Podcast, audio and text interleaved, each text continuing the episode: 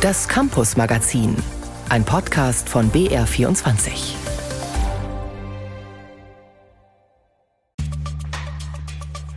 Wenn mein Mann nicht da ist, dann muss ich den Großen von der Schule abholen und dann zu mir mit auf die Arbeit nehmen, weil ich halt keine Möglichkeit habe, Homeoffice zu machen. Und dann muss er bei uns halt im Pausenraum warten, bis ich fertig bin. Beide Eltern berufstätig, aber die Grundschule geht nur bis mittags. Die Ganztagsbetreuung, gerade der jüngeren Schulkinder, ist in Bayern eine große Baustelle. Welche Versprechen die bayerische Staatsregierung dazu gegeben hat und was sie davon gehalten hat, erfahren Sie in diesem Campus-Magazin. Am Mikrofon begrüßt Sie Florian Falzeder. Den Anfang der Sendung macht aber der Beginn des neuen Schuljahres. Am Dienstag geht's los für rund 1,7 Millionen Schülerinnen und Schüler in Bayern. Besonders spannend wird es wohl für die gut 132.000 Erstklässler, die in diesem Jahr an die Schulen kommen. Für die Politik bedeutet der Schuljahresstart derweil, sie muss mit zahlreichen Herausforderungen kämpfen. Ute Rauscher berichtet. Der Lehrermangel bleibt das Top-Thema für die bayerische Bildungspolitik. Auch wenn Kultusminister Michael Piazzolo von den Freien Wählern zum neuen Schuljahr verspricht, dass jede Klasse ihre Lehrkraft bekommt. 1,7 Millionen Schülerinnen und Schüler und damit etwas mehr als zuletzt wollen unterrichtet werden. Wir haben besonders hochsteigende Schülerinnen und Schülerzahlen im Grundschulbereich, aber auch in der Mittelschule. Da ist es auch herausfordernd, die Lehrerinnen und Lehrerversorgung immer wieder sicherzustellen, wo wir auch mit Vertragslehrkräften arbeiten. Und das haben wir in den letzten Wochen und Monaten intensiv gemacht. Und aus meiner Sicht ist der Start und die Unterrichtsversorgung zum Schulstart nun gut. Gut, aber nicht ausreichend. Zwar kommen 3700 Lehrkräfte neu dazu, doch nicht alle freien Stellen können besetzt werden. In vielen Schulen müssten Arbeitsgemeinschaften, Förderkurse und Differenzierungsunterricht ausfallen, beklagt Simone Fleischmann vom Bayerischen Lehrer- und Lehrerinnenverband. Es gibt Schulamtsbezirke, wir haben 20 Seiten Rückmeldungen aus ganz Bayern, wo eben unterschiedlich, in dem einen ganz, in dem anderen ein bisschen ganz gestrichen wurde. Und wir warten mal ab was die Regierungen in den einzelnen Regierungsbezirken jetzt zu Protokoll geben zum Schuljahresstart und dann zum Halbjahr. Der BLLV hat einen 36-Punkte-Katalog mit Forderungen an die Staatsregierung aufgelegt. Unter anderem sollen die Arbeitsbedingungen für Lehrer verbessert werden. Das sieht auch der Minister so. Er habe schon viel erreicht, sagt Piazzolo. Das eine ist äh, finanziell. Da haben wir jetzt A13 umgesetzt. Das war eine Forderung über Jahrzehnte. In dieser Legislatur haben wir es geschafft. Das ist aus meiner Sicht ein großer Erfolg. Und ich kriege auch diese Rückmeldung von den Lehrkräften. Wir werden natürlich versuchen, weiterhin Bürokratie einzuschränken. Wir wollen so wichtige Dinge wie die Teilzeit unbedingt erhalten. Weil es trotzdem zu wenig Interessenten fürs Lehramtsstudium gibt, versucht das Kultusministerium Fachkräfte aus anderen Bundesländern nach Bayern und Menschen aus anderen Berufen ins Lehramt zu locken. 600 Quereinsteiger starten laut Piazzolo jetzt ins Referendariat. Im neuen Schuljahr werden sie also noch nicht unterrichten. Und so werden die Klassen in den Realschulen auch weiterhin übervoll sein. Und an den Gymnasien fehlen die Reservelehrer, sagt der Präsident des Philologenverbandes Michael Schwägerl. Er vergleicht die Schule mit dem FC Bayern und dessen gut bestückte Ersatzbank. Wenn durch Erkrankung oder Verletzung Top-Spieler ausfallen, braucht er exzellente Ersatzkräfte, um die Spielqualität zu halten. Nichts anderes gilt im Schulbereich. Deshalb fordern wir den Ausbau unserer Ersatzbank, der integrierten Lehrerreserve, auf 10 Prozent. Aktuell gibt es eine Ersatzlehrkraft bei im Schnitt 80 Lehrkräften pro Schule. Nicht zufrieden ist auch die Opposition im Landtag. Für die Grünen erlebt Bayern derzeit eine Bildungskrise mit ausgebranntem Lehrpersonal, frustrierten Schülern und Eltern. Lehrkräfte brauchten mehr Zeit für Unterricht und weniger Verwaltung. Dem stimmt die SPD zu. Die Sozialdemokraten fordern unter anderem mehr Unterstützung für Brennpunktschulen und einen Masterplan für Schulhaussanierungen. Ein Beitrag von Ute Rauscher. Zum Beginn des neuen Schuljahres am Dienstag spreche ich jetzt mit Stefan Düll. Er ist seit dem 1. Juli neuer Präsident des Deutschen Lehrerverbands und kennt das bayerische Schulwesen gut. Er leitet das Justus von Liebig Gymnasium in Neusses nahe Augsburg. Ich grüße Sie, Herr Döll. Hallo. In Bayern beginnt nächste Woche ja das neue Schuljahr und wie die letzten Jahre auch können wir erstmal eigentlich über ein Thema sprechen, den Lehrkräftemangel.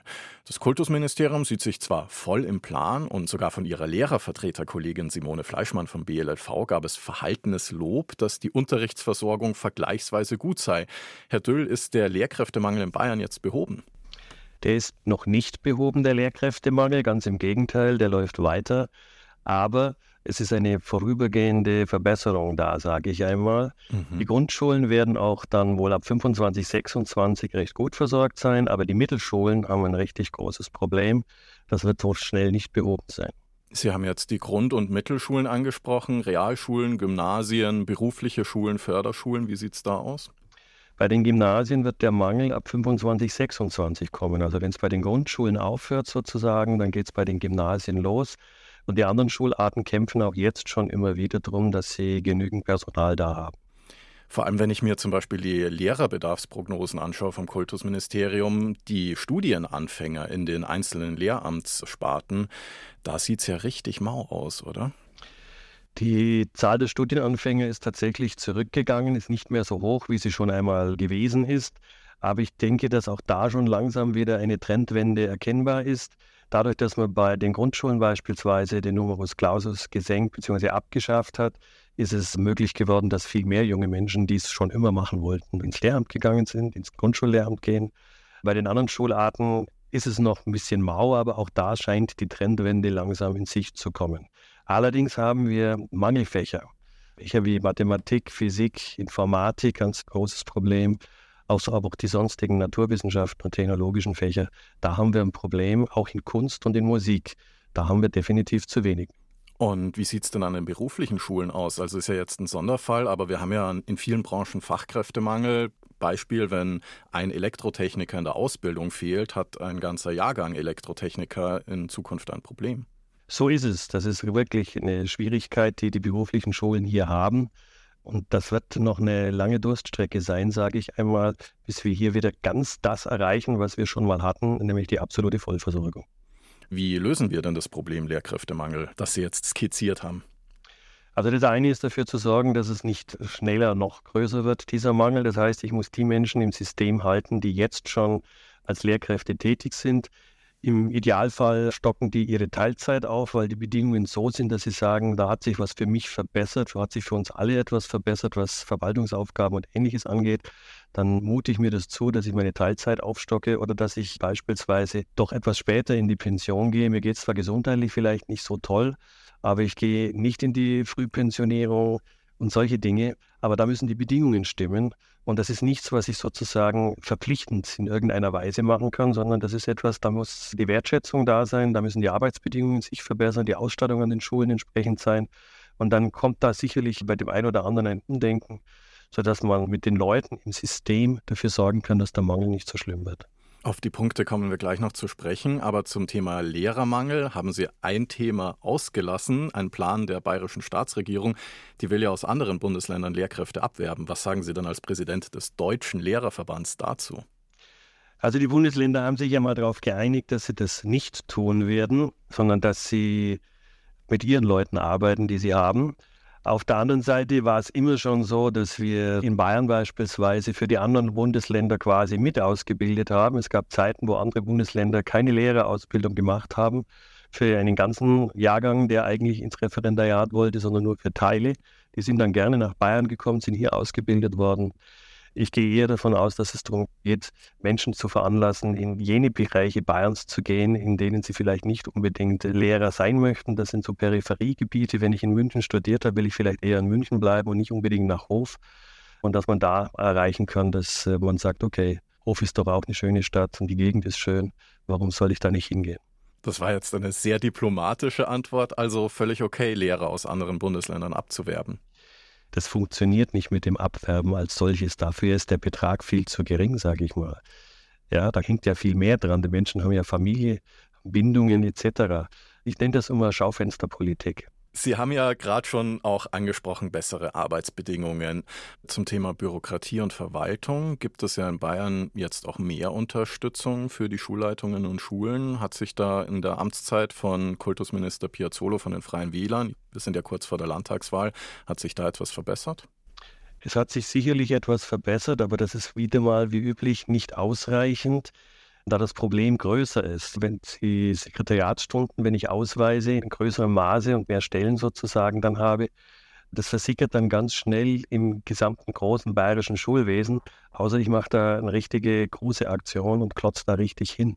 Und das ist noch nicht geschehen, sage ich einmal. Also hier ist im Verwaltungsbereich sicherlich einiges zu tun, wobei das auch wieder von den Schularten sehr unterschiedlich ist. Und dem Gymnasien ist es weitaus leichter, das alles zu machen, auch wenn jetzt meine Sekretärinnen sagen, wieso leichter, Herr Döll, so leicht ist es nur doch auch nicht. Aber es ist bei uns doch besser aufgestellt als beispielsweise an vielen Grund- oder auch Mittelschulen. Sie wünschen sich eine große Verwaltungsreform vom Kultusministerium. Ich wünsche mir mehr Verwaltungsunterstützung, in dem mehr Sekretariatsstunden ausgewiesen werden, beziehungsweise Stellen ausgewiesen werden. Das wäre jetzt ein ganz wesentlicher Punkt, denke ich. Aber ich wünsche mir auch für die Kolleginnen und Kollegen, dass sie flankierendes Personal bekommen, das einfach mithilft im Unterricht oder flankierend zur Verfügung steht außerhalb des Unterrichts, was die Betreuung von Kindern angeht, was die Schulsozialarbeit angeht, die Jugendarbeit an Schulen angeht. Schulpsychologie ist da auch ein Themenbereich, wo wir Personal brauchen. All das, was flankierend quasi die Arbeit eines Lehrers erleichtern kann und zum Wohle der Kinder da ist. Herr Döll, vielen Dank für das Gespräch. Gerne. Und das Interview haben wir vor der Sendung aufgezeichnet.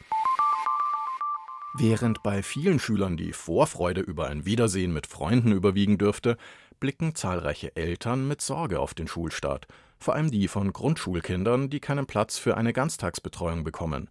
BR24 hatte im Mai über die verzweifelten Eltern aus Greilingen im Landkreis Starnberg berichtet, als eine Kommune, die stellvertretend für viele in ganz Bayern steht. Dort war sowohl im Hort als auch in der Mittagsbetreuung alles voll. Mehr als 20 Familien standen im Mai noch auf der Warteliste. Kurz vor Start des neuen Schuljahres hat Julia Binder nachgefragt, was sich getan hat. Ja, es hat sich was getan. Drei Teilzeitkräfte wurden eingestellt für den Hort in Kreiling. Das heißt, ein Großteil der 21 verzweifelten Familien ohne Platz hat kurzfristig doch noch eine Zusage für den Hort gekriegt. Unter ihnen Florian Stöckel. Wir sind jetzt heilfroh, dass wir unsere Tochter auch nach der Schule gut betreut wissen. Für mich bleibt allerdings so ein bisschen der kleine negative Beigeschmack trotz aller Freude, dass ich halt auch weiß aus der Gemeinde, dass nicht alle dieses Glück hatten. Natalia Miet ist eine, die kein Glück hatte. Sie hat bisher immer noch keinen Betreuungsplatz für ihren Sohn, der am Dienstag in die Schule starten wird. Die Familie ist auf sich allein gestellt. Nee, also daheim bleiben kann ich nicht mehr. Wir brauchen dann schon das weitere Einkommen ich muss halt auch wieder arbeiten. Bin ja auch eine Fachkraft in der Apotheke und werde da auch dringend gebraucht. Also heißt es für die Eltern, sie müssen ihren Erstklässler selbst betreuen, wenn er zwischen 11 und 12 Uhr von der Schule heimkommt, während der Arbeitszeit. Wenn mein Mann nicht da ist, dann muss ich den Großen von der Schule abholen und dann zu mir mit auf die Arbeit nehmen, weil ich keine Möglichkeit habe, Homeoffice zu machen. Und dann muss er bei uns halt im Pausenraum warten, bis ich fertig bin. Jan Lang ist Kreisgeschäftsführer des BRK Starnberg, das unter anderem den Hort in Kreiling betreibt. Für ihn ist die Misere im Bereich der Kinderbetreuung keine Überraschung. Hier sind tatsächlich bildungspolitische Fehler gemacht worden und diese bildungspolitischen Fehler werden sich noch einige Zeit lang zeigen und werden sich auswirken. Laut bayerischem Sozialministerium werde alles dafür getan, mehr Personal zu gewinnen. So sei unter anderem die Erzieherausbildung umfassend modernisiert worden. Der Meisterbonus mit jetzt drei statt 2000 Euro gelte auch für Erzieherinnen. Eine Reform der Kinderpflegeausbildung wurde eingeleitet. Und das, obwohl der Freistaat eigentlich gar nicht für die Kindertagesbetreuung zuständig sei. Denn das, betonen Sprecher des Ministeriums immer wieder, sind in erster Linie die Kommunen und Träger.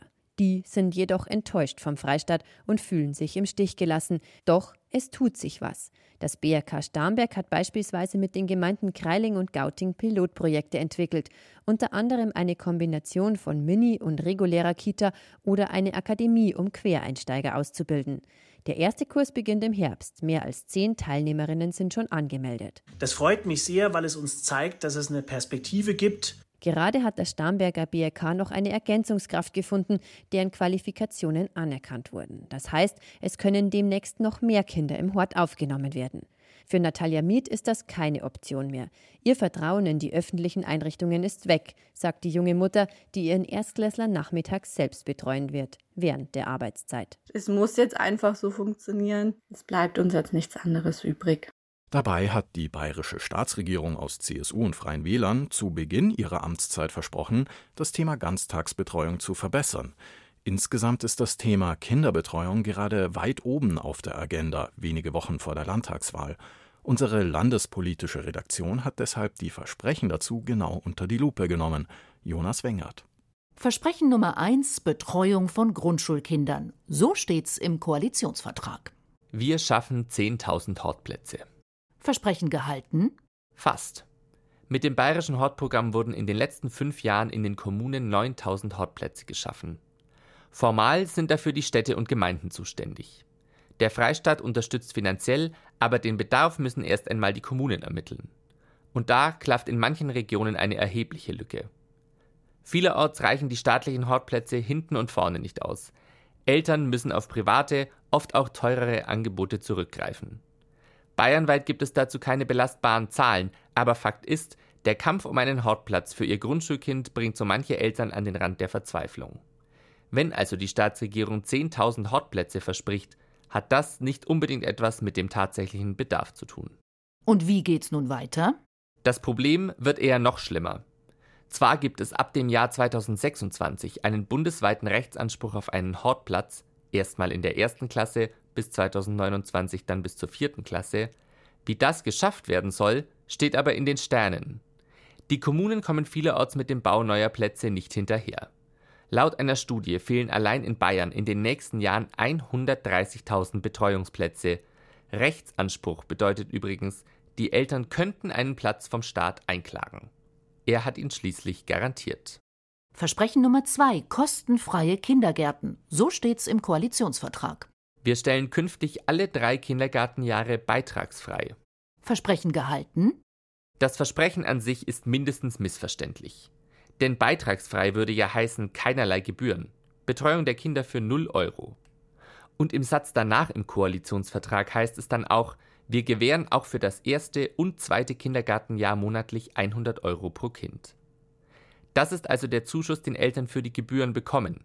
Beitragsfrei stimmt also gar nicht. Je geringer die Betreuungszeit ist, desto eher kann es tatsächlich sein, dass die Betreuung nichts mehr kostet. Aber für viele hat das Versprechen beitragsfrei nur bedeutet, dass die Gebühren geringer wurden, aber eben nicht wegfielen. Da die einzelnen Träger unterschiedliche Gebühren verlangen, gibt es auch hier keine belastbaren Zahlen für ganz Bayern. Und wie geht's nun weiter? In manchen Bundesländern wie Berlin ist die Betreuung von Kindergartenkindern schon lange komplett beitragsfrei. Und zwar über alle Altersstufen, nicht nur in den letzten Kindergartenjahren. Einzig das Mittagessen müssen die Eltern bezahlen. Der Freistaat Bayern hat stets argumentiert, dass es bei der Betreuung von Kindern nicht nur um Beitragsfreiheit gehen könne, sondern auch um die Qualität der Betreuung. Nach einer komplett beitragsfreien Kindergartenzeit in Bayern sieht es derzeit nicht aus. Einen umfangreichen Überblick mit weiteren Versprechen zu Kinderbetreuung, Schule und Bildung finden Sie auf br24.de. Und wenn Sie mehr darüber hören möchten, was gute Kinderbetreuung eigentlich bedeutet, wie Kinder bis zum Schulbeginn am besten in ihrer Entwicklung gefördert werden und was eine Kita hier leisten kann, nächste Woche an dieser Stelle gibt es dazu ein Campus-Magazin Spezial. So werden Bayerns Kitas fit für die Zukunft. Das neue Schuljahr hat noch nicht begonnen und schon beschäftigen wir uns im Campus-Magazin mit Feiertagen. Weihnachten ist frei, klar, Ostern auch. Aber wie sieht es mit Pessach aus, dem jüdischen Fest, das an den Auszug aus Ägypten erinnert, oder dem muslimischen Opferfest? Müssen Studierende, Schülerinnen und Schüler an wichtigen religiösen Feiertagen anwesend sein oder Prüfungen schreiben? Jasper Riemann. In einer Woche beginnt Rosh Hashanah, das jüdische Neujahrsfest, und bald darauf folgt der Versöhnungstag Yom Kippur. An wichtigen Feiertagen wie diesen und an Schabbat gilt für religiöse Jüdinnen und Juden ein striktes Arbeitsverbot. Doch nicht immer können sie das in der Praxis problemlos einhalten und das, obwohl laut Grundgesetz niemand wegen seiner Religion benachteiligt werden darf. Das kritisiert Volker Beck, ehemaliger Bundestagsabgeordneter der Grünen und heute Geschäftsführer des Berliner Tikva-Instituts. Ich meine, wir haben 2021 über 1700 Jahre jüdisches Leben in Deutschland gefeiert. Und es stellt sich schon die Frage, warum es innerhalb von 1700 Jahren nicht gelungen ist, im Feiertagsrecht der jüdischen Religion mehr gerecht zu werden, als das heute der Fall ist. Mit einer bundesweiten Kampagne will das Tikva-Institut daran etwas ändern, mit Fokus zunächst auf Nordrhein-Westfalen, Hamburg und Baden-Württemberg. Denn die Bundesländer regeln nicht nur die christlichen gesetzlichen Feiertage unterschiedlich, sondern auch den Umgang mit nichtchristlichen Feiertagen. Bayern hat aus jüdischer Perspektive verhältnismäßig gute Vorgaben, sagt Beck. Denn die wichtigsten Tage sind im Feiertagsgesetz genannt. An ihnen dürfen Schüler zu Hause bleiben, Beschäftigte auch, wenn auch unbezahlt. Wo die große Leerstelle ist, die auch in der Praxis erhebliche Probleme macht, ist das Problem der Prüfungsordnung und der Examina an den Universitäten. Denn ohne verbindliche Regeln kommt es im Zweifel auf einzelne Dozenten an, ob sie auf religiöse Feiertage Rücksicht nehmen.